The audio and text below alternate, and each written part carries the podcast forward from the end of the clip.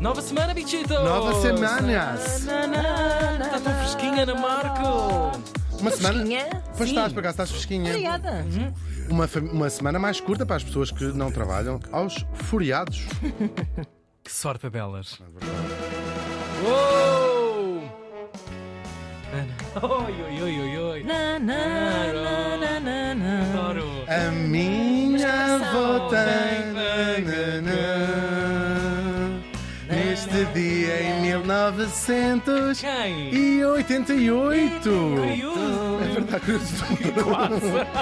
Morria em Birmingham Bela, olha, pode limpar as mãos à parede assim de onde morreu. Tudo sinistro, Inglaterra, menos Londres. Aos 80, é mentira. Aos 81 anos. Novíssimo, quer dizer, é isto? Falamos do desenhador de automóveis grego Alec Isigones. Ah, Grécia. Andava sempre uma cigana do teu namorado. Sim, sim, a família do ex-namorado. Sim, sim. Porque anda, no- anda amapolos. Este era Isigones. Andava sempre com uma. É, Alec Isigones, que era a, mulher, minha mãe, one. E senhora. E senhora. Alec Isigones e senhora. O nosso Alec nasceu em 1906 em Esmirna, que ficava na Grécia e que hoje é a cidade de Izmir, na Turquia. Curiosamente, ele nasceu o Onassis.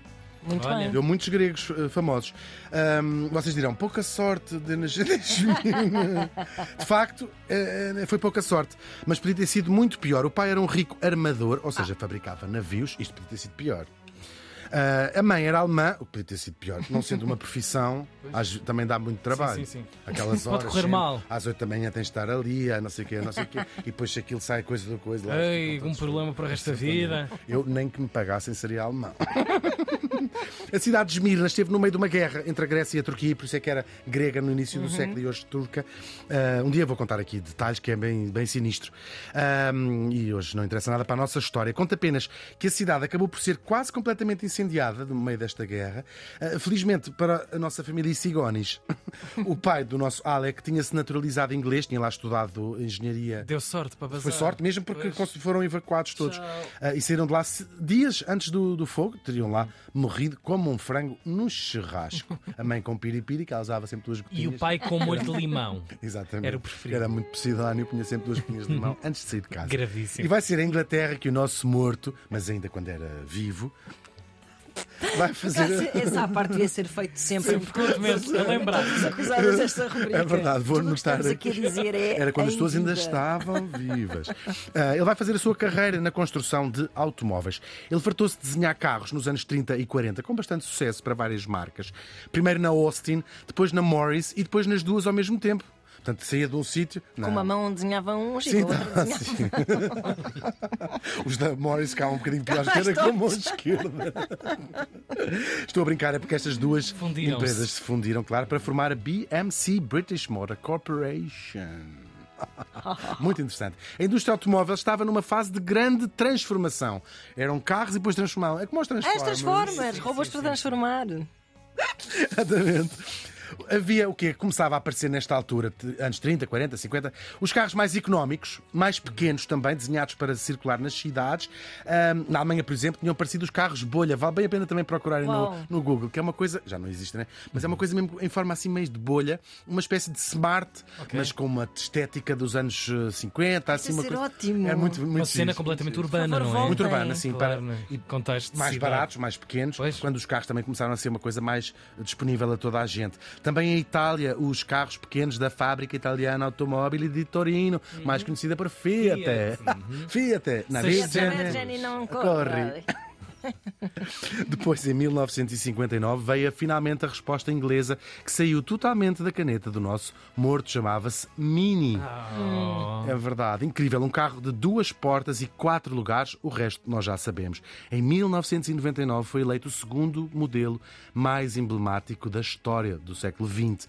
A seguir aqui ao Ford T, da, modelo T, que é um, o primeiro carro em produzido em massa, e fica à frente o Mini do Citroën DS, que cá em Portugal se chama Boca de Sapo, e a seguir na quarta posição o Volkswagen Carocha. Muito engraçada esta, esta lista de carros, de facto, muito emblemáticos Olha, é na verdade. história E às do vezes, mundo. quando, quando olho para esse passado dos- do, do- do design dos carros, tenho uma certa nostalgia, falsa nostalgia, quer dizer, alguma nostalgia, porque os minis ainda mantêm também.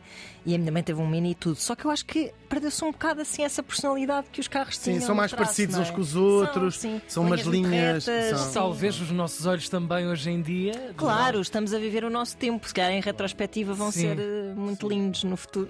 Talvez. Eu acho que havia uma. Por exemplo, o ca- o Carocha e até o Mini eram carros que as pessoas se apaixonavam por eles na altura. Impactantes, sim, é Impactantes. sim. diferente, marca, Marca é uma diferença, cisão sim. Com o que Muito havia. carisma, com a tradição, sim, sim, De facto, se fosse para os sim. sedãs, aquilo era tudo igual. Da. Citroën, isto aquilo era muito parecido. Essa é que é a parte curiosa da história que o menino traz hoje, parece-me, visto de longe. É que mesmo para nós, três pessoas que acham que aquilo é só um pedaço de chapa, borracha e PVC ou outra coisa assim de plástico, como é que um carro, um modelo em particular, pode nos trazer, remeter assim a história da nossa própria vida lá dentro?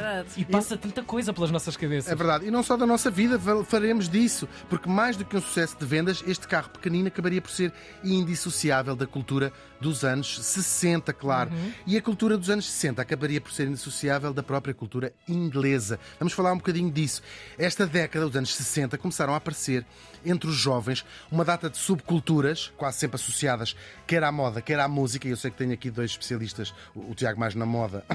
exatamente. Não, mas é verdade, sei que, são, que levam isto muito hum, no vosso coração. Começaram a aparecer os mod, vinham de modernistas que ouviam jazz, que se vestiam de fato, andavam sempre mais compostos, ah, andavam de vespa ah, ou de lambreta pelas ruas de Londres e cuja figura principal era a Mary Quant, que não morreu há muito tempo, que é a tipa que criou a mini saia. Depois havia os seus rivais, os rockers, que se vestiam de cabedal preto, inspirados muito na figura do Marlon Brando, era assim o seu ídolo, andavam de mota e ouviam, claro, rock and roll. E depois também há uma certa distinção social no, no meio destas coisas todas. Estes dois grupos chegaram a ser inimigos à série e criaram um pânico social porque os jornais diziam que havia rixas entre eles, mas devia ser umas rixas tipo febre de sábado à noite, Ah, pá, sim.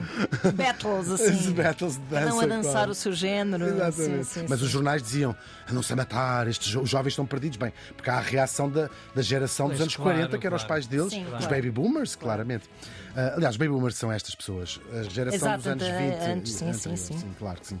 Ahm, e pronto, e depois aparecia também os skinheads, não confundir com os skinheads De ah, agora, neonazis, sim, sim, que são sim. um fenómeno alemão. Isto eram pessoas que usavam o cabelo rapado, Uhum. vinham das classes mais baixas em Londres, portanto, a classe operária, Operária, inglesa. sim, sim, sim. Sim, ahm, usavam os Dr. Martens, as, as, as botas, usavam jeans, eram eles que usavam os jeans e ouviam sobretudo reggae e soul. É muito engraçado estas subculturas a arrebentar ali naquela Sim, cidade. assim com um sentido muito tribalístico. muito não é? tribalístico e acho arrebentar na cidade mais formal, mais Exato, sim, mais bem circunspecta, comportado, Não deixa de ser aí o ponto de curiosidade Claro, máximo. é não é? aqueles jovens a dizer Basta, chega, é o não sei quem a vocês, que a mim não sei quem mais, que já o próprio João César Monteiro dizia. O cenário de tudo isto era, como temos estado aqui a dizer, Londres, a capital dos swinging 60s, os anos 60, claro, quando a capital inglesa se torna o centro de uma verdadeira revolução depois dos anos da guerra, da Segunda Guerra Mundial.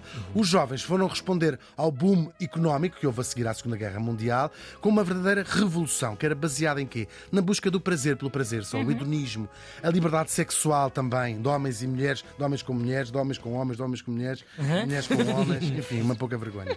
E era uma contracultura cheia de droga, sobretudo nesta altura, os psicadélicos. Temos aqui vindo a fazer uma.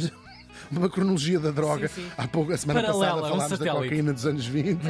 No fundo é a droga. Vocês dizem que é o amor, que é o dinheiro. É a droga É a que droga vai. que é o fio condutor É da claro, vais ver o que, é que, o que é que se fazia nos anos 60? Psicadélicos. E por causa disso tens os mod, os rocks, os minis, que ele, isto com certeza o homem estava drogado Claro. nisso. E quem influenciou tudo, esta gente toda incrível. A, Mary Quant, vou lembrar ela outra vez, na moda, sobretudo ela, na música, os Rolling Stones, os The Who, os Beatles, que vão começar a chamada invasão britânica, quando pela primeira vez vão liderar a música que se ouvia na América. Sabemos todos esta, esta história. Tudo ampliado, claro, por uma explosão das nossas queridas rádios piratas que começaram a rebentar por todo o lado e que passavam coisas que as rádios tradicionais não passavam. Também o cinema teve esta fase dos si- 60s lá eh, em Inglaterra também. Tudo isto, basicamente, numas quantas ruas de Londres, de Kings Road a Carnaby Street, que ainda hoje é uma emoção para quem gosta destas coisas verdade. eh, por lá, por lá passar.